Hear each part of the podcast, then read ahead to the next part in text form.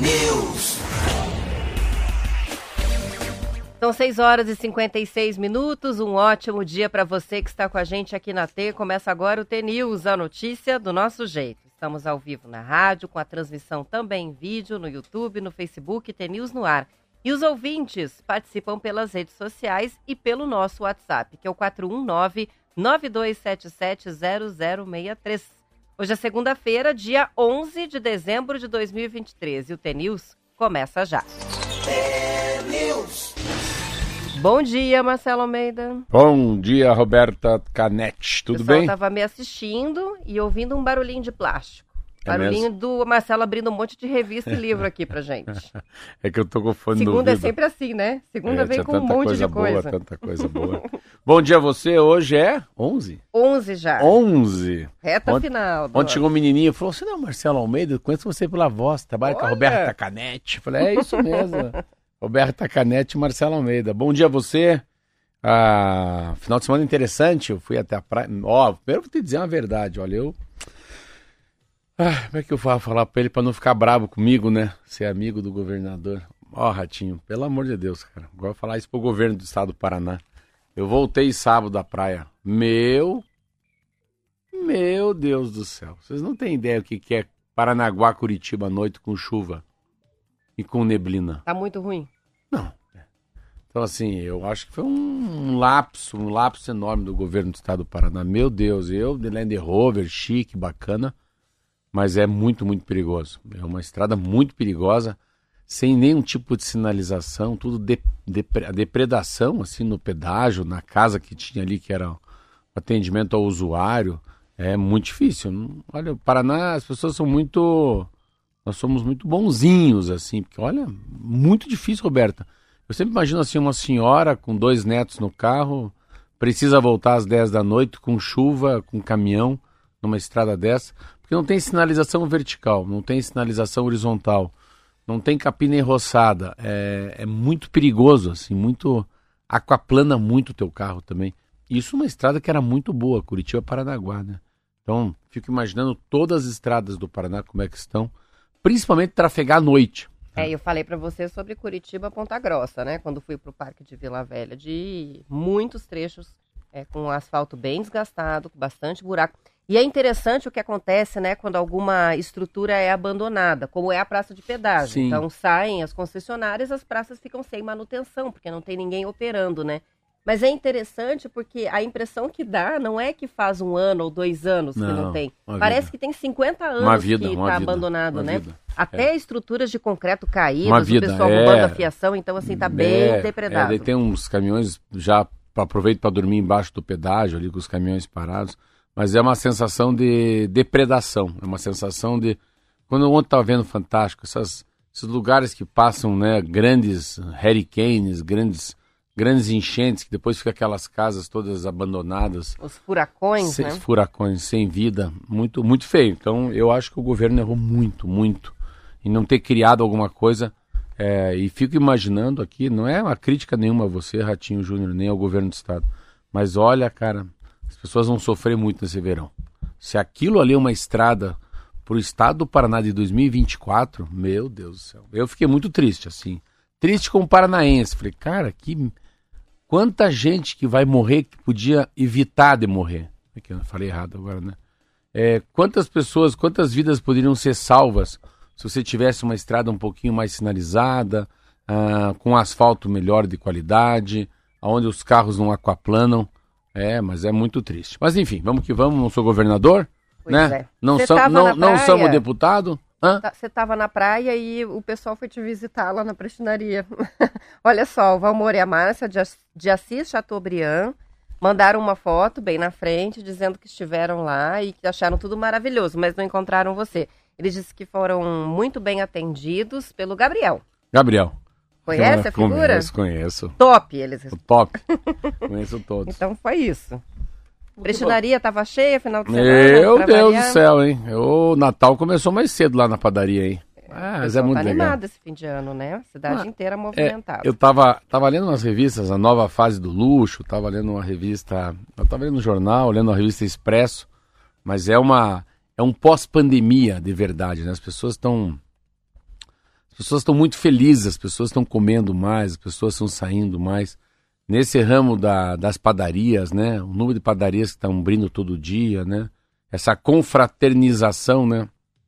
Não necessariamente a gente precisa jantar fora, a gente pode tomar um café junto à tarde. Tem um, virou mais um, um hobby, né? Pelo menos aqui em Curitiba, tomar café com a família numa padaria gostosa. Isso aí. Vamos que vemos? Vamos começar. Vivemos, vivemos, procuremos. Vamos procurar aqui, peraí, deixa eu olhando aqui. Uma via engraçada. O vento que leva é o mesmo que traz. Sabia disso, Marquinhos? Vamos lá? Alma T. O vento que leva é o mesmo que traz. A vida é engraçada, não é mesmo? Rostos e vozes familiares que deixam de fazer parte do nosso convívio e estranhamente passam a não fazer não passa a não fazer tanta falta assim. Promessas são levadas pelo vento. Amores que pensamos ser para a eternidade se perdem no tempo. Mas o vento que leva é o mesmo que traz. Quando menos esperamos, somos surpreendidos pela brisa suave da perspectiva. O novo, o novo é empolgante e nos faz voltar a suspirar. E depois de um tempo, talvez nem sonhemos mais com a eternidade, apenas permitimos que a intensidade, mesmo quando acompanhada da brevidade, nos visite. Permitimos que nosso coração se entregue, se entregue com emoção então percebemos que nunca foi e nunca será sobre o tempo, mas sim sobre o impacto que algumas pessoas causam. Pessoas que antes eram constantes se tornam estranhas da noite para o dia. Pessoas que acabaram de chegar passam a exercer um inesperado protagonismo em nossa vida, em nosso coração. Talvez essa seja uma das coisas mais bonitas e, ao mesmo tempo, mais dolorosas sobre os encontros e os desencontros que a vida proporciona. Sim, a vida é mesmo engraçada. Van de Luz. Meu Deus, que lindo. Sou forte. Forte, página 30. Página 30, daqui a pouco a gente manda no WhatsApp para quem quiser o texto. São 7 horas e 4 minutos e a Defesa Civil de Maceió informou ontem que parte da mina 18 da Braskem rompeu debaixo da Lagoa Mundaú, no bairro Mutang, e imagens divulgadas pela prefeitura, Marcelo, mostram o reflexo do desabamento na lagoa. Nas imagens é possível ver a movimentação no espelho d'água como se tivesse acontecido uma erupção. A Defesa Civil tranquilizou a população, dizendo que não havia riscos porque o rompento ficou confinado a um trecho pequeno da mina e que todo o entorno já está desocupado. Desde que o alerta de risco de colapso foi emitido, lá no dia 29 de novembro, o solo já afundou 2,24 metros. Em cinco anos, desde que surgiram as rachaduras, mais evidentes né, nas casas, nas ruas, por causa da mineração, mais de 14 mil imóveis tiveram de ser evacuados em cinco bairros, e isso afetou 60 mil pessoas. Desde então, já foram fechados diversos acordos de reparação e indenização dos atingidos. O Instituto do Meio Ambiente, lá de Alagoas, multou a Braskem em mais de 72 milhões de reais. A Braskem é a sexta maior fabricante de produtos químicos do planeta, com fábricas em três países além do Brasil, é uma multinacional. Os principais acionistas são a Petrobras e a Novo Honor, que é o novo nome do grupo Odebrecht. As informações são dos jornais O Estado de São Paulo e Folha de São Paulo. É interessante, né? A gente fica a gente fica aqui às vezes falando sobre as coisas que a gente tem que. Ah, economia circular, né? A história do environment, do lado social, do lado ESG. do SG, que é o lado da governança. A gente fica falando da importância de você ser ecologicamente correto, né? A gente fica falando da, da maneira dos maus tratos com os animais, mesmo sendo né, o caprino, o suíno, o gado de corte. Aí os caras são gigantes, né? Ah, tem a mão do governo junto, a Petrobras, a Odebrecht deve ser uma das maiores empresas do mundo de engenharia, e daí por 10 anos, sei lá, 12 anos, eles vão explorando as coisas, mas sem. Sim, sem. É, achando que a mãe natureza não vai dar resposta, né? Acho que é essa palavra, né? Achando que pode fazer e vai ficar impune, né? É, nada vai acontecer. Então vão extraindo, extraindo. Podiam extrair de uma maneira muito mais moderada, né? Com muito mais cautela. Mas vai tirando, porque o que importa é a grana, não é a viagem, né? O que importa é o destino para essas pessoas. O que importa para eles não é o processo. Entrando grana, pagando e, e, e tudo é muito grande, né? Essa, a Braskem, meu Deus do céu, a Braskem deve ser uma. A Braskem sempre teve na minha cabeça como as maiores empresas da América do Sul, assim. Aí se fala, tá junto com a Petrobras. E dentro dela ainda tem a Odebrecht. Então é, é gente que tem competência, que sabe o que está fazendo. Ou mas... pelo menos deveria saber, né? Ah, sabe, Roberta. Não, não é bobo, Roberta. É, é, não é. O que, eles, o que eles têm, eu acho, pode ser que eu esteja um pouco arrogante hoje, mas é a certeza da impunidade. Aí que tá. Eles são muito grandes, ninguém vai fazer nada. Então, um Estado pequeno, um Estado que tem problemas políticos, rivalidades, que não deve ter, como tem no Sul, no Sudeste, a fiscalização maior da imprensa também, né? Então, vai que vai, depois de 10 anos, ué, o que está acontecendo aqui? Então, são muitos, muitos anos que eu acredito de um trabalho sem, sem muita prudência. São 7 horas e 8 minutos e Javier Milei tomou Ô, Argentina! ontem. Agora, você viu que ele é muito doido, cara. Você viu esse cara? Já. Não, ontem eu fiquei vendo ele. Ele fala com um cachorro, você viu isso não? Então, ele tem é, como conselheiro um cachorro que já morreu. É um fantasma É, é. de cachorro que dá os conselhos. É Até lindo. fizeram uma piadinha quando ele convidou o presidente Lula para a posse, que o Hum. cachorro dele, pelo jeito, é perronista. É Perro em espanhol é cachorro. Enfim, ele tomou posse para quatro anos, né, com esse desafio de solucionar uma crise econômica muito profunda e construir alianças para garantir governabilidade. No discurso de posse, ele disse que o governo argentino não tem dinheiro, que vai fazer um tratamento de choque no país e que recebeu a administração em péssima condição. O novo presidente tem uma base de apoio minúscula no Congresso que vai exigir que ele construa alianças não só com os partidos de direita, mas também com os peronistas, que são da esquerda lá. O presidente Lula não foi a Buenos Aires, ele enviou o chanceler Mauro Vieira para fazer a representação do Brasil na posse. O Milei fez críticas duras a Lula durante a campanha. As informações são do Estadão. Ah, ele é muito, muito louco. Ontem eu assisti o Fantástico, eu tava lendo, falei, não, eu vou ver para ver como é que é essa história. Ele, é- ele é um cara que foi rapidamente, né? Ele é um populista, um cara que fazia programa de televisão. Lembra aquela coisa? Eu lembro muitos anos atrás tinha um candidato a senador, Tony Garcia, que ele quebrava a cabeça dos marajás, um martelo, num programa eleitoral. E o marajá era um homem sentado que tinha a cabeça de, de gesso, né? Quando você dá uma paulada na cabeça do, do cara, saía um monte de moedinha caindo no chão. Então ele assim, um pouco assim, programa do Ratinho Pai, sabe aquelas coisas? Tem umas palhaçadas, é programa popular, né? Ou um pouco do Silvio Santos, do Chacrinha. Só que o apelido dele é o Louco, né? O Louco chegou. É o louco. É, é louco. E ele já tinha, e já tinha bullying na, na própria escola, ninguém dava nada pra ele. Muito doido cantando, muito doido dançando. Daí a campanha ele faz com uma motosserra, né? Acho que a motosserra é para cortar os corruptos e cortar os tributos também, uma coisa assim. E daí ontem eles estavam falando dessa coisa, que ele sempre falou com os animais, né? E que ele tinha, esse cachorro dele era um cachorro hiper, hiper, assim, irmão dele. E que depois que faleceu esse cachorro, ele conversa com o cachorro. É, se, se a gente der uma olhada num, num raio-x, assim, uma fotografia de quem é ele, eu acho que a chance da Argentina se dar bem é muito baixa, né? É muito baixa porque é um homem que não constrói pontes, né? É um homem que constrói muros. E ele é muito radical. Eu acho que é. É, e não é torcer contra, né? É simplesmente Não. uma constatação. É. Enfim, eles tiveram uma situação ali muito difícil também, né, na eleição. Fico pensando, né, o que aconteceu. É, e às vezes a visão de fora é que traz o óbvio que quem está dentro, quem está no país não enxerga, né? É, o adversário dele era simplesmente o ministro da economia dele. É, é. É, com a economia no estado que está, é, que, que adversário poderia É, ser, é né? e fácil, assim né? foi forte, né? Então, eles tiveram uma eleição bem sem opções mesmo, né? E acabou que aconteceu de eleger essa figura, que é uma figura meio bizarra, assim, mas enfim, ah, eles estão numa situação muito grave na Argentina, né? A gente Eu- tem eu que torcer para É. que não seja uma tragédia essa gestão. Porque... Eu, eu, eu não. Com aquela aposta que eu ganhei da Roberta aqui, dezão. Falei que dava Palmeiras.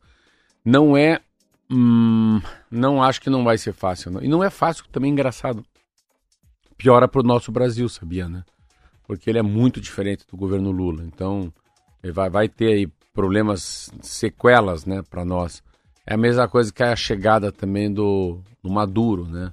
O Brasil também não é bom essa guerra, né? Os Estados Unidos está chegando lá em São cima. nossos irmãos. Nossos irmãos. É como a chegada do Donald Trump. Também não é uma boa. Tem coisas que não precisavam agora, depois da guerra do Hamas, né? Mas eu estava vendo, exemplo, concorrer com o cara da economia. Meu Deus, é pedir para perder. Lá, se o John Biden tentar enfrentar o Donald Trump, é pedir para perder. É, não tem força que também, política. meu Deus do céu, né? Então Nem tem muito idade. disso, é nem idade. pra ser Então essas né? coisas assim não são boas para o Brasil, não. Elas não são, não trazem. Porque o Lula estava tentando unir a América do Sul com a comunidade europeia. Quando veio um cara igual esse aí, o Mi- é Milley? Milley? O Milley. Aí o Maduro querendo invadir a Guiana, Guiana. E o Donald Trump chegando no governo lá, não é nada coisa boa para o Brasil. Já que se falei do Maduro, ontem eu fui atrás de umas informações, fiquei tão chocado. Olha que interessante. A- a- eles encontraram o que tem, no fundo ele não quer terra, ele quer o que está debaixo d'água, né? Tem. O que tem embaixo d'água lá, Petróleo. 11 bilhões de barris, é equivalente a 75% de toda a reserva brasileira. É muito é petróleo. muito petróleo. Daí o cara falou um negócio, isso aí pode dar ruim, ele tá, ele tá fazendo muito parecido com quem fez. Saddam Hussein fez isso, invadiu o Kuwait em 1990 e depois em 2006 foi enforcado. Então, eles acham que essa coisa que ele está tentando invadir outro país é muito ruim. E a interessante também, eu, eu li, tinha lido à tarde, porque eles foram colonizados por holandeses e por ingleses. Isso antes, antes do século XIX. E eles falam inglês. Então ontem tinha uma matéria na Globo, o pessoal foi até, até a Guiana, e é muito interessante, porque eles não têm muito jeitão de falar inglês. A- aparentemente você olha para eles, vão falar um espanhol. Não. É colônia inglesa, Fala então inglês. falam inglês. São 7h13, hora de inter... pro intervalo. A gente já volta.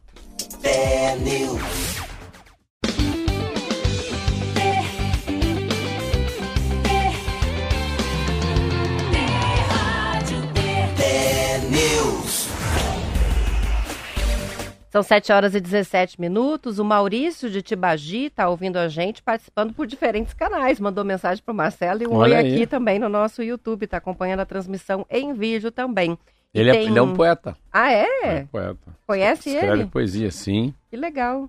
O Carlos Soares também está participando, mandou uma foto aqui para registrar que está completando 21 anos de casado hoje. Ó, pra parabéns. mandar um beijo para a esposa Parabéns. dele, Adriane, 21 anos. É chão, hein? Parabéns para ambos. O Gelson também está nos ouvindo lá da Assembleia Legislativa. Um abraço para ele. Legal. São 7 horas e 17 minutos e o governo brasileiro divulgou na última sexta-feira o calendário de atividades preparatórias, Marcelo, para a reunião principal do G20, que vai acontecer em novembro do ano que vem. Serão mais de 120 eventos distribuídos ao longo do ano em várias cidades sedes do Brasil. O G20 é composto pelos 19 países mais ricos do mundo e dois órgãos regionais, a União Africana e a União Europeia.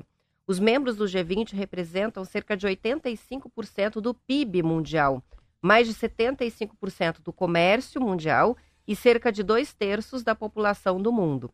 Atualmente, o G20 é um dos principais fóruns de coordenação geopolítica do planeta e é a primeira vez que o Brasil ocupa a presidência temporária desse grupo, por um ano. Segundo o calendário divulgado pelo governo federal, o Rio de Janeiro vai sediar duas reuniões de cúpula, a social e a dos chefes de Estado e de governo. Em janeiro e fevereiro serão realizadas 19 reuniões, a maior parte por videoconferência. Nos meses seguintes, haverá encontros presenciais em Brasília, Rio de Janeiro, São Paulo, Belém, Manaus, Belo Horizonte, Teresina, Fortaleza, Foz do Iguaçu, aqui no Paraná, Maceió, Porto Alegre, Salvador e São Luís. Em Foz, serão dois encontros que vão ocorrer em setembro. Uma reunião de nível técnico ligada ao Ministério da Fazenda e uma reunião de nível ministerial ligada ao Ministério de Minas e Energia. As informações são da Agência Brasil. A gente está Ah. no roteiro aqui. Não, a gente tá na, não, estamos no olho do furacão, é muito legal. Ah, é uma, é uma, o G20 no Brasil, para mim, eu, eu nem imaginava que, que poderia ter, não sei se é por sorteio ou não, mas eu acho que é a habilidade do governo, isso é uma coisa muito importante, puxar para Foz do Iguaçu ainda. Foz do Iguaçu. Meu Deus, não é nem no Rio de Janeiro, é aqui em Foz do Iguaçu. a, no fundo, se a gente parar para pensar, Roberta, né, o, o que eu, é sempre importante, isso pode ser na esfera da família, pode ser na esfera da empresa, pode ser na esfera da sociedade, de um clube. Assim, o, o que a gente menos precisa fazer nesse momento no mundo, eu acho, é, é, é puxar corda, sabe? É viver de extremos, de grito, de histerismo, é, de falta de compaixão. Então, o entendimento né, das guerras, né, você vê se o que a gente menos precisa de um presidente da Argentina como esse, o que a gente menos precisa de, de briga. É, e aí isso vale para o mundo inteiro, né? Mas, assim, é, é, tão, é tão cafona brigar, é tão ridículo brigar. Vamos parar para pensar, pode ser uma coisa meio louca que eu vou falar, mas a gente nasce para viver a vida por um período passar aqui. Uns passam 10 anos, outros passam 3 anos, outros passam 80 anos, outros passam 60 anos. E por que, que nós vamos brigar entre seres humanos, né? Porque são seres humanos, são parecidos. Nós não somos anfíbios, nós não somos é, répteis, nós não somos uma, né, baleias, nós não somos. É, somos seres humanos, somos seres aquáticos. Então, como é que é o mundo lá embaixo, será, né? Como é que é o mundo dentro do oceano, né? Como é que é o mundo na floresta?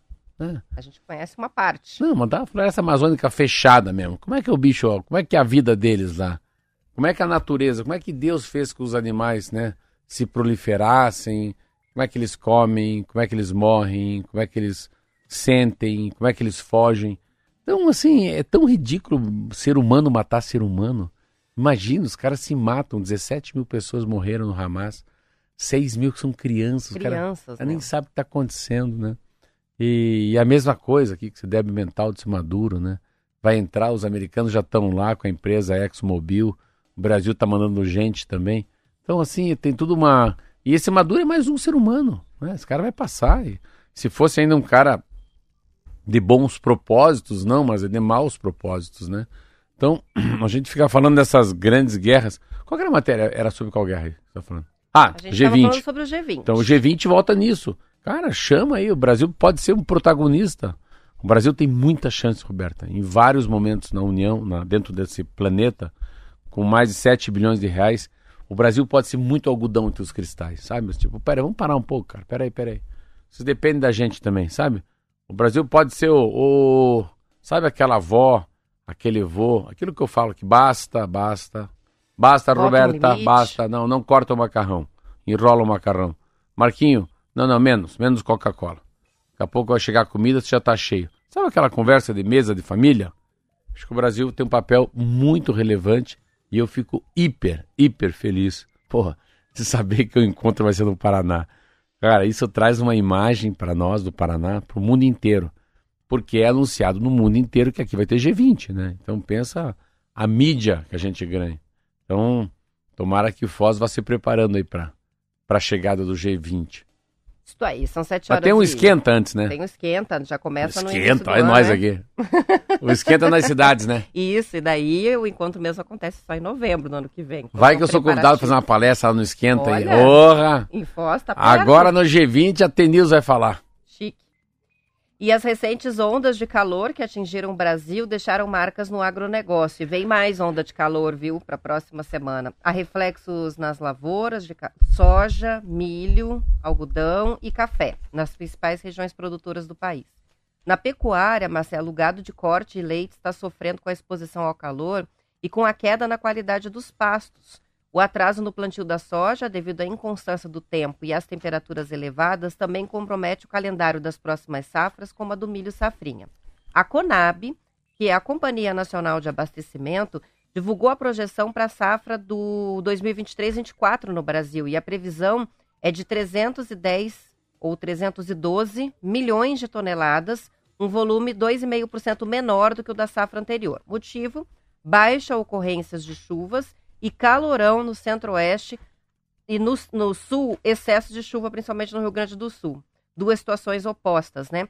O diretor da Conab, o Silvio Porto, disse ao Estadão que, como a previsão do clima para os próximos meses é desfavorável, não há expectativa de que a produção se recupere de forma a chegar a um novo recorde de produção.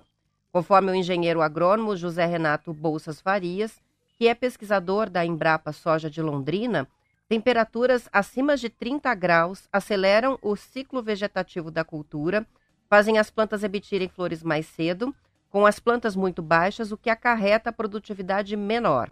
O presidente da Associação dos Produtores de Soja e Milho do Mato Grosso, Fernando Cadori, disse que os produtores estão apreensivos com a seca e com essas ondas de calor que têm afetado muito o estado, que é o maior produtor nacional do grão. Ah, eu acho que assim, daqui para frente, Roberta, primeiro que a gente não. Tem muita coisa que na economia uh, coloca-se metas, né? Assim, você pega.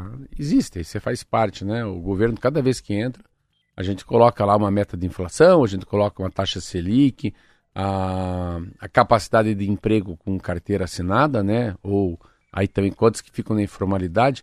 Mas é, é, eu acho, eu acredito assim, e vejo que não é necessário e há uma busca, né? Assim, incessante sempre de produzir mais. Há uma sensação que se produziu menos, ah, que pena, olha, esse ano produzimos menos que ano passado. Parece que é uma derrota para o agronegócio produzir menos. Isso, isso é uma visão tão errada. É... é, verdade, porque as coisas oscilam, né? É, Não tem que bater todos os anos recorde em todos os é. recortes, é, né? De produção. É, e para e bater todos os anos recordes, você tem que começar a se mutuar, fazer mutuação. Você tem que começar a fazer concessão. Então daqui a pouco é, a gente não precisa é, sempre dar certo. Porque a mãe natureza não vai mandar recado, né? Então tem El Ninho, tem El Ninha, chove mais, faz mais sol, a colheita não deu certo. Mas a gente não precisa sempre bater recorde. Isso é uma coisa que parece que me, me irrita um pouco. Ah, que pena. Não é pena, graças a Deus. Né? Para alguma coisa aquela chuva serviu. Choveu demais? Choveu. Mas a gente não precisa ser assim, é, cada ano crescer mais. Eu vejo isso na padaria. Por que a padaria não pode um mês e no outro mês vender o mesmo? Por que, que mensalmente tem que crescer, né? Claro que faz parte crescer, mas é, às vezes tem coisas que o crescer ou produzir mais pode, per pode ser que esteja perdendo uma essência, seja perdendo uma qualidade, você esteja perdendo um olhar. Eu estava lendo uma, uma matéria, essa coisa de subir, subir, subir, subir. A ressaca dos IPOs, né? Isso aqui na Bolsa de Valores. Entre 2020 e 2021, a Bolsa Brasileira abriu a porta para 71 novas empresas. Hoje, apenas 13 delas operam no azul. Entenda por que tantas novatas afundaram e como o mau desempenho desses negócios levou a dois anos sem novas ofertas na ação na B3, que é a Bolsa de Valor. A gente estava aqui vivendo isso, né, Roberta? Lembra? Mas o que tinha de IPO, o cara passando de bilhão, a gente falava sobre os unicórnios, né? Você vê hoje demissão em massa, você vê a americana, você vê o Starbucks Coffee, você vê a, aquela Tok Stock. Então, é, crescer, crescer, às vezes pode ser que não seja o melhor remédio. São 7 horas e 27 minutos. Eu falei sobre o calorão que está vindo para os próximos dias. Já estava olhando até o mapa aqui, Marcelo. A gente, a partir de sexta-feira, vai ter é, uma escalada aí das temperaturas. Ixi. E sempre, né, com um calorão maior na região norte, a partir de sexta. Aqui em Curitiba, na sexta, por exemplo, a máxima vai ser de 30, tá ok. Mas se for orar lá para cima, Paranavaí já é 35, Maringá 34. E aí é, a temperatura vai subindo até o domingo. E no domingo a gente tem temperaturas próximas de 40 graus em várias cidades do Paraná previstas aqui. Principalmente a região norte mesmo, Londrina, Apucarana, Maringá, Paranavaí, Umuarama, até Campo Mourão, Guaíra. Ah, e também um calorão na região oeste. Foz do Iguaçu, no domingo, por exemplo, vai ter uma máxima de 36. Então, interessante essa oscilação, né? Porque as temperaturas, pelo menos aqui, né, na nossa 17, região, caíram bastante. A gente teve 13, mínima de 13 no fim de semana, né? E agora vai vir mais uma onda. Vários estados brasileiros, sul, centro-oeste, parte do sudeste, vão passar por essa nova onda de calor. A previsão é da Metsul Meteorologia. E eles calculam que, calculam que as temperaturas podem ultrapassar 40 graus e atingir marcas muito acima da média histórica de dezembro em várias regiões do estado. No centro-oeste, geralmente o período mais quente do ano acontece durante a primavera, no fim da temporada seca, já que as chuvas e a maior presença de umidade entre dezembro e fevereiro costumam amenizar as temperaturas. Então é atípico esse calorão acima de 40 graus, principalmente para essa região ali, Mato Grosso, Mato Grosso do Sul, que vão ter novamente. Você está lendo para dia graus. 16 e 17. Vamos, Daqui a 15 dias, eu, daqui a 14 dias é o Natal, hein? É, só que o Natal, se você for olhar as projeções aqui do É nosso, menos? né, do Cimbepar, daí já tem uma oscilação para baixo. Tá pensando nisso. Então, parece que não vai ser tão quente o, o Natal. Vai ser a próxima semana, né, a partir desse fim de semana, semana seguinte, Não, e tomara que seja como esse final de semana, um pouco mais Mas ameno. também não, né? Que, que graça tem Natal com frio? É. Melhor com calor. Ah, Mas não. nosso Natal é Natal É, um 20, tropical. pô, 25 tá bom, né? 25 tá ótimo. Pronto, fechou. Tá ótimo. É, 25 de dezembro, dia 20, 25 graus. Tá bem bom. Vamos que vamos? Vamos que vamos. São 7h30. Depois do intervalo você acompanha o noticiário da sua região. A gente volta para a parte do Paraná. Então, aos que ficam, boa segunda-feira, bom início de semana e até amanhã. Tchau, tchau. Até amanhã.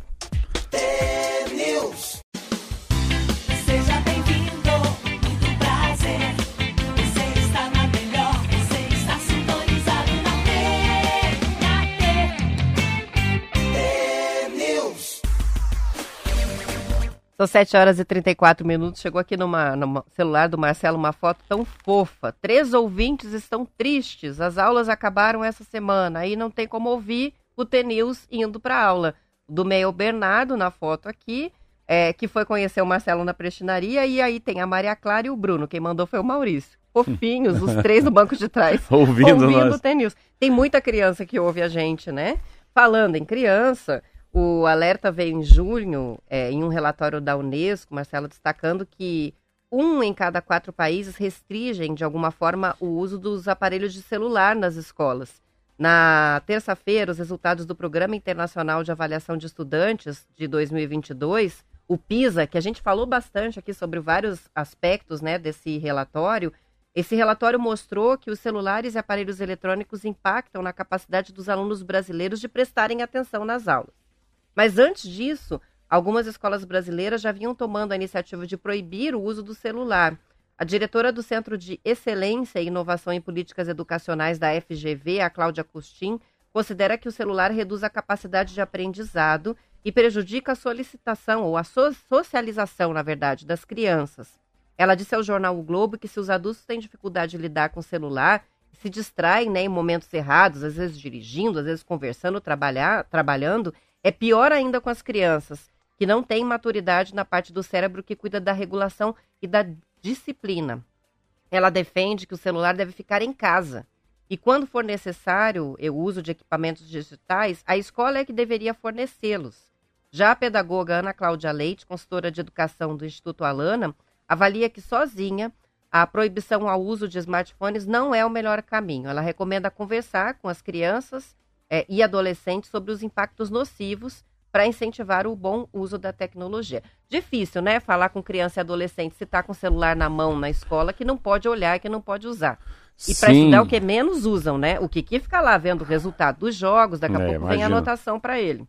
Sim, mas eu, ontem teve um programa muito legal. Foi o Drauzio Varela, Daniel Becker, mais um, um- um- um psicólogo. Eles fizeram um programa de 20 minutos no Fantástico sobre isso. Pegaram duas famílias, uma família em São Paulo uma no Rio, e, e fizeram um, um- um trato, um contrato. Falou, ó, a gente tem que conversar, é difícil, eu vou tentar, vocês vão sofrer. O cara já começa, né? Vocês vão sofrer, mas vão baixar duas horas por dia sair do celular. Então nós vamos na piscina, nós vamos jogar bola, nós vamos pra rua andar de bicicleta. Então a Globo coloca muito claro, é interessante. Aí a minha esposa colocou o filho dela na sala para ver, porque ele tem 10 anos, e é óbvio, né? Todos os 10 anos, não é por causa que eu.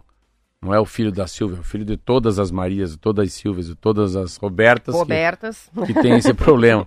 Ele assistindo assim, mas é muito interessante, mas é muito interessante porque as causas, as consequências, os efeitos, a percepção do que o celular está fazendo na, na família, a percepção, são as telas, né?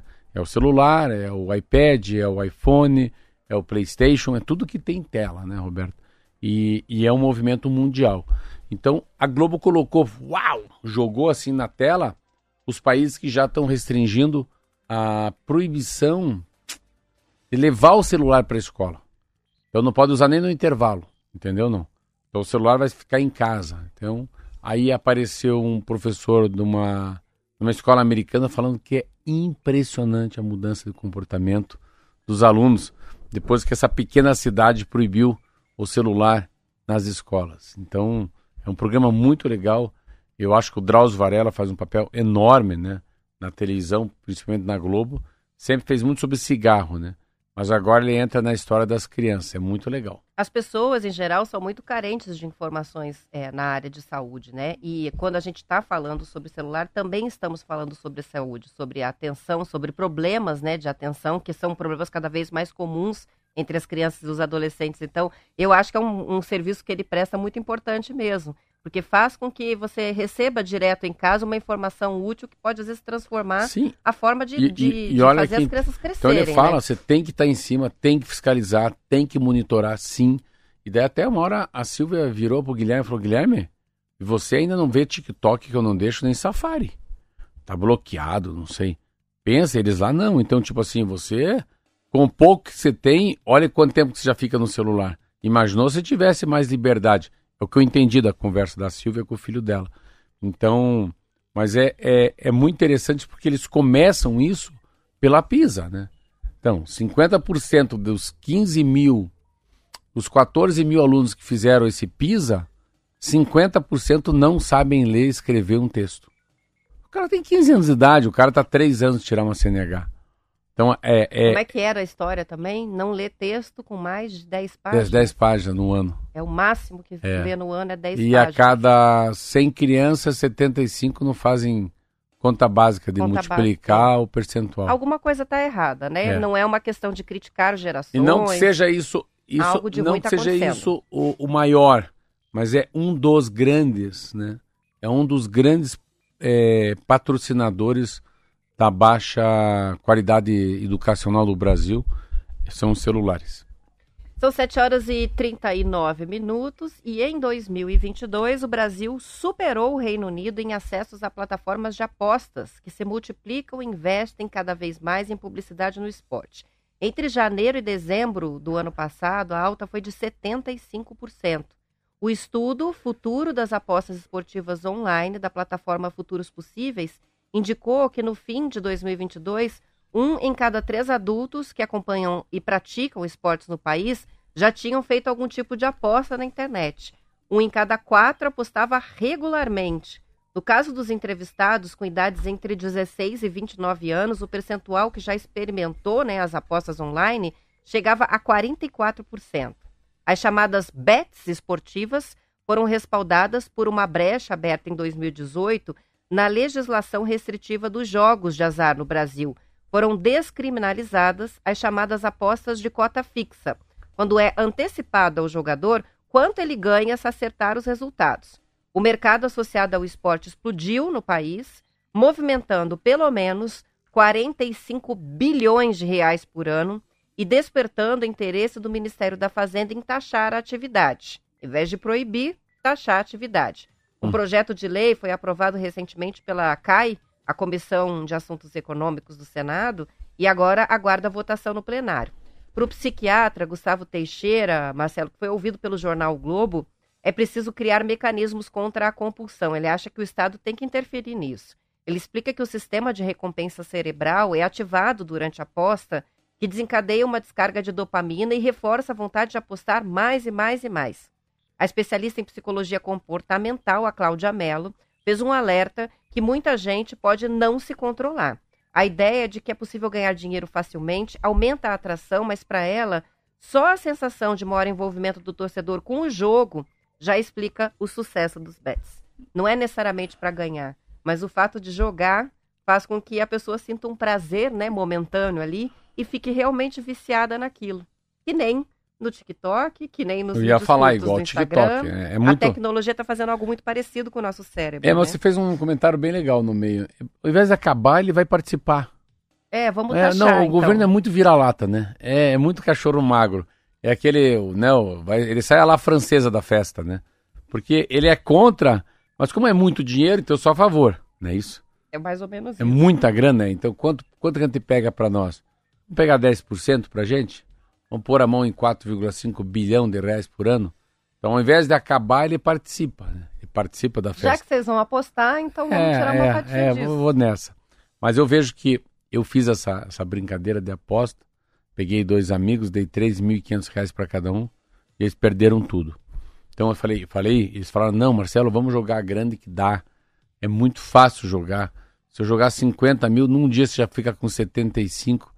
E eu, falei, não, 50 mil. Como é que eu vou explicar pra Silvia e pra Dito que eu perdi 50 mil jogando? seus débitos mentais. E daí eu dei 3,5 pra cada um. E um tá com 1.200, o outro tá com zero. Nunca mais falaram do assunto, a gente só brinca e acabou, porque não tem o que fazer. Então, você vê como. ah, pensa quanto dinheiro as pessoas perdem. Tô falando eu que perdi 7 mil. Outra vez eu tinha perdido mais mil. Ó, só eu na brincadeira perdi 8. Acho que o Lourenço perdeu uns dois, deu 10. De um núcleo É familiar perdeu 10. E o outro perdeu, o outro perdeu 100. Outro perdeu 50. Vamos fazer mais humilde. É um negócio, é avassalador. Não sobra ninguém E é no instantinho, e né? ninguém ganha dinheiro. Mas eu não sabia que era 45 bi. É muito dinheiro que tá Eu movimentando não sabia, isso. Roberto. Eu, olha, se você pedisse pra eu chutar, assim, chutar chutado, eu ia falar pra você que tinha pra baixo de duas casas, que gerava mais ou menos uns 8, 7 bilhões de reais. É impressionante quando a gente assiste né, as transmissões no rádio, na televisão, a quantidade de anunciantes que são desses sites e até nos estádios, né? É. É, entre os patrocinadores ali, Ah, um monte de Cara, site não de tem mais aposta coisa online, né? normal, né? Tomou Não completamente tem mais conta do café, chocolate, É tênis. não sei o que, bet, é bet isso, bet aquilo, não é? É, É, impressionante. São 7h44 falando né, em dopamina. é, Essa aqui eu separei já há alguns dias para a gente comentar, achei bem interessante. É, é, são dados do Google Trends. O que, que é Google, Google Trends? São as tendências de busca. Então, eles fazem procura. um ranking. O que que estão mais procurando no Google?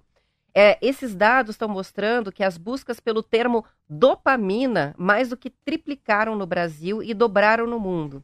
A gente teve aqui um aumento de 230% nas buscas por esse termo.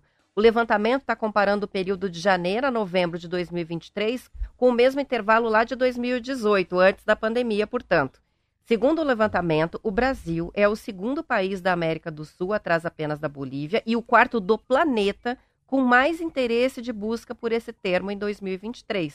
O que, que é a dopamina? É um neurotransmissor produzido pelo organismo que dá a sensação de prazer.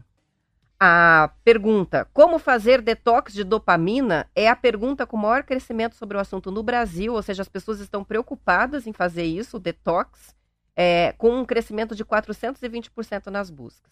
De acordo com a endocrinologista Alessandra Raskovski, que foi ouvida pelo jornal O Globo, a dopamina está relacionada com o que a gente chama de mecanismo de recompensa. A produção pelo organismo gera um pico de prazer seguido de queda, um mecanismo considerado viciante. Para especialistas, mídias sociais foram o principal gatilho para a dopamina nos últimos anos, em especial na pandemia. O mecanismo de recompensa estimulado pelas redes sociais e também o WhatsApp resulta no chamado FOMO, em inglês Fear of Missing Out, que é o medo de estar perdendo alguma coisa.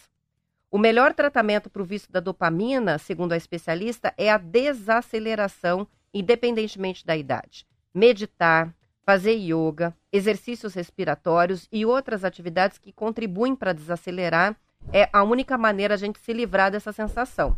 São atividades que estimulam a liberação de serotonina e ocitocina, o hormônio da conexão, do afeto.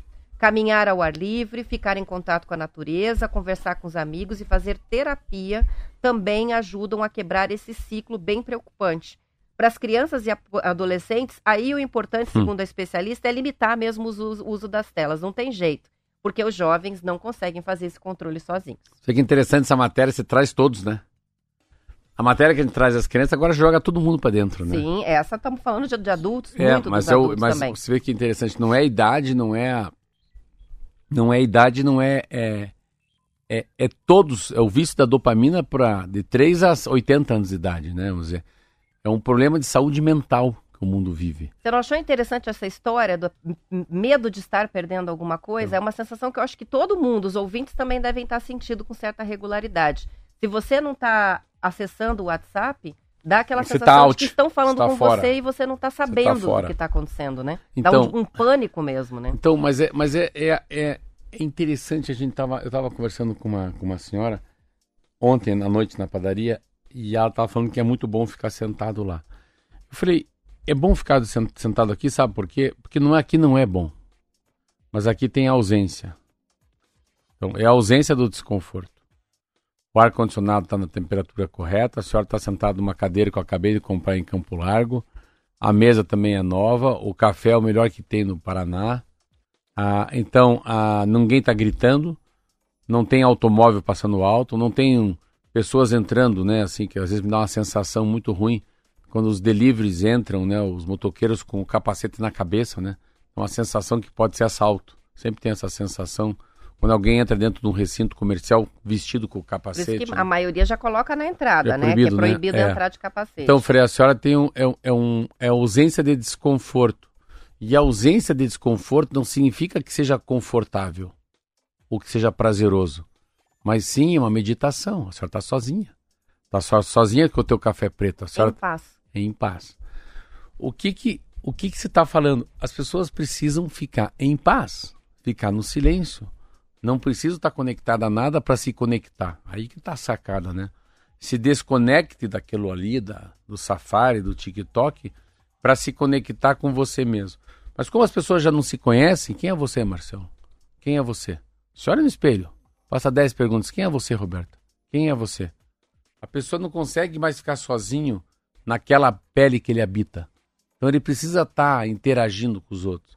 É muito, é muito doido isso, né? Você pega, você vai nos shows, as pessoas não veem o show, as pessoas filmam o show. As pessoas que vão nesses hotéis melhores e dos bacana que eu fico, as pessoas não curtem a piscina lá do Hotel Fazano, eles ficam tirando foto da piscina do É Fazano, verdade.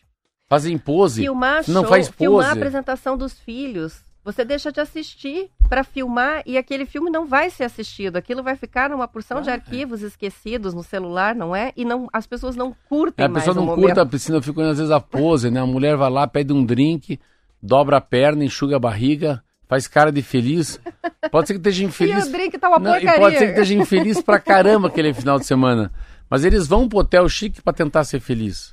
Sabe? Também pra maquiar a felicidade. Então, quando a gente fala da dopamina, é, não fazer nada é bom.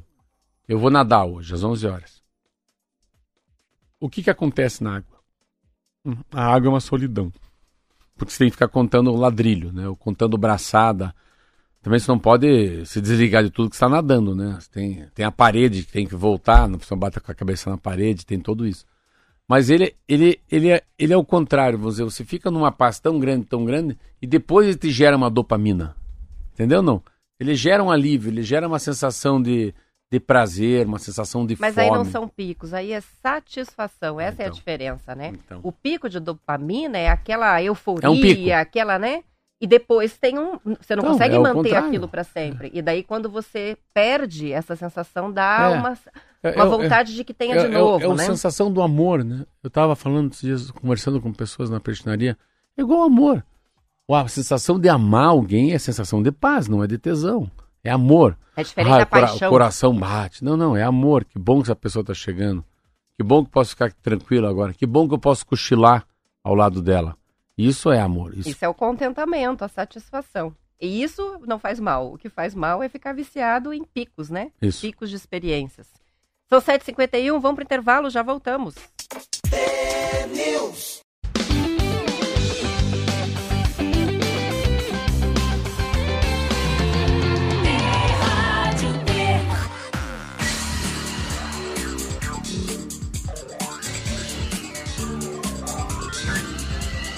News.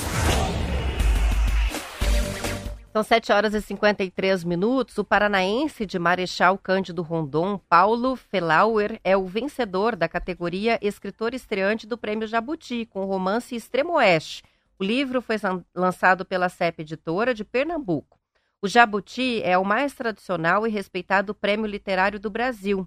Novidade apresentada na edição deste ano do prêmio, a categoria Escritor Escritor Estreante é uma oportunidade oferecida pela Câmara Brasileira do Livro, organizadora do concurso, para dar visibilidade a um autor ou autora no seu primeiro livro. Esse autor paranaense é graduado em jornalismo, doutorando em teoria e história literária na Unicamp e mora atualmente em São Paulo. No livro, ele conta a história da busca do narrador por um amigo que desapareceu. Legal, fica a sugestão aí para um Conversa Entre Amigos, que é o primeiro livro dele e já rendeu um jabuti. Pensa, eh, não, eh, você não tem ideia o que é Jabuti. Jabuti, eu fui na sala, na sala São Paulo, na premiação do Jabuti. Jabuti, cara, Jabuti é a mesma coisa para um escritor, um time ganhar a Copa do Brasil, ah, um atleta brasileiro se classificar para Olimpíadas, hum, ou seu filme tá no Festival de Cannes, mais ou menos. Ah, Eu dei uma. É por aí, mais ou Um menos. jornalista ganhar um Pulitzer. Um, nossa, isso aí. É isso. Então, ele é ser jabuti, ele levar um jabuti para casa, É um Oscar. é um jabutizinho, assim. É um Oscar, sim. Eu vou ler, deve ser espetacular. É história bonita, né? O cara de Marechal Cândido Rondon é, tem muita coisa. O Paraná tem muito escritor, tem muito escritor bom. Você pega a própria Giovanna Madalosso, que a gente veio conhecer agora mais recentemente, mas que já é conhecida há muito tempo. Ah, escreve pra caramba, né? Então, aqui acaba cai, né? Tá caiu toda aquela aquele ditado que santo de casa não faz milagre, né? Eles são muito bons. Eu vou Tem ver muitos ele. paranaenses Eu vou ler escrevendo livros excelentes, né? É, Meu eu- circuito aí. Esse cara deve ser muito bom. Essa história que você falou do desaparecido é muito boa, deve ser muito boa. Para ganhar Jabuti, vocês não têm ideia. Como para chegar ao prêmio Jabuti, para chegar na Sala São Paulo, para chegar entre tal os cinco melhores, ou na tradução, ou no enredo, ou ah, na origem, ou na capa, ou na, na- qualquer coisa que seja, na ficção, para ele chegar onde ele chegou, Roberta, já é muito. É igual a Copa do Mundo. A Giovana foi, uma, foi, finalista com um dos livros Foi. dela, se não Jabuti me engano, no também. Jabuti, né? Foi. Então isso já mostra a qualidade, É, né? é. do texto. Isso aí. São 7,56 e o cartão de crédito é a principal fonte de endividamento, de acordo com a pesquisa do Instituto Locomotiva sobre o perfil dos inadimplentes. O cartão é a principal dívida para 60% das pessoas que estão endividadas. Em 2022, o percentual era de 56%, menor. E no ano anterior, 49%, ou seja, estamos numa escalada né, de crescimento do endividamento no cartão. De acordo com a pesquisa, os principais motivos para o endividamento foram a falta de planejamento, perda do emprego e gasto não previsto com saúde. O governo federal tentou, sem sucesso, fechar um acordo com os bancos para reduzir as taxas do rotativo do cartão de crédito, que é a modalidade de crédito com a maior taxa de juros. Diante do impasse, o Congresso decidiu que os juros na modalidade agora não podem ultrapassar 100% da dívida, caso o setor não adote uma autorregulamentação até o fim do ano. Os atrasos nos pagamentos de empréstimos bancários e financeiros estão em segundo lugar entre as principais fontes de inadimplência do brasileiro, 43%. O levantamento também mostra que as pessoas estão mais otimistas em relação à regularização da situação financeira. 39% acreditam que vão conseguir pagar ah, contra 25% de 2022. A reportagem é do jornal Globo. É diferente, né, falar de endividamento e de inadimplência. Nesse caso, a gente está falando de inadimplência mesmo, É. que é quem não conseguiu É, quitar é- a fatura. Mas o grande problema é que é um círculo vicioso, porque assim, se eu for pegar dinheiro emprestado num banco, você tem o spread bancário. Por que, que tem spread bancário? Spread bancário é para pagar o calote das pessoas que não conseguem pagar. Mas por que, que as pessoas não conseguem pagar? Porque o juro é alto. Então, coitado, o cara não consegue pagar de verdade, mas é assim, é uma, uma mão a- a outra dá porrada, dá um tapa. Então, é, os bancos ganham no fundo, os bancos que fazem com que a população fique mais pobre. A verdade é essa. Se o juro não fosse alto, os caras pagavam. Paga em 30 vezes sem juros, vê se não paga, né? Você pega e desenrola esses negócios. Então, Mas a gente tem uma cultura muito forte de parcelamento no Brasil e só quando a gente vai para fora é que a gente vê o quanto ela é forte. Porque você vai para outros países, não, é existe. essa. a- no Brasil é ao ponto dos preços dos produtos aparecerem nas placas com o valor da parcela em destaque, e É. não do produto. É. Porque é uma cultura fortíssima de fazer é, coisas é, simples, parcelar em 12 vezes, em 24 vezes. Não é financiar um Muito, apartamento, é comprar uma TV em 24 Eu lembro, vezes. eu lembro muito, pensa, assim, né? eu, vejo, eu vejo muito, eu lembro muito, fiquei 20 anos com a mãe dos meus filhos. Nossa, era impressionante. Eu Falava, mas por que? Não, acho melhor, paguei em seis vezes, paguei em 12 vezes. Mas por que você tem dinheiro à vista? Mas é um processo. Estava conversando com a, minha, com a minha empregada, com a Maria, minha cozinheira, na praia. Ela comprou a geladeira em 24 meses, os filhos dela estavam dando risada. Que custou mil ia custar 3.200 no final. Então, mesma coisa, mas a cabeça tem- dela é só em parcelas. segredo, né? É, e é engraçado porque é, o país, os brasileiros, eles têm uma maneira de agir parecido com o Brasil. O Brasil é um país que não faz economia, não tem poupança. E as pessoas também não fazem poupança. É verdade. São 7h59, hora da gente encerrar. Amanhã às 10 para as 7 tem mais T-News. Aos ouvintes, uma boa segunda-feira. Bom início de semana e até amanhã. Tchau, tchau. Até amanhã.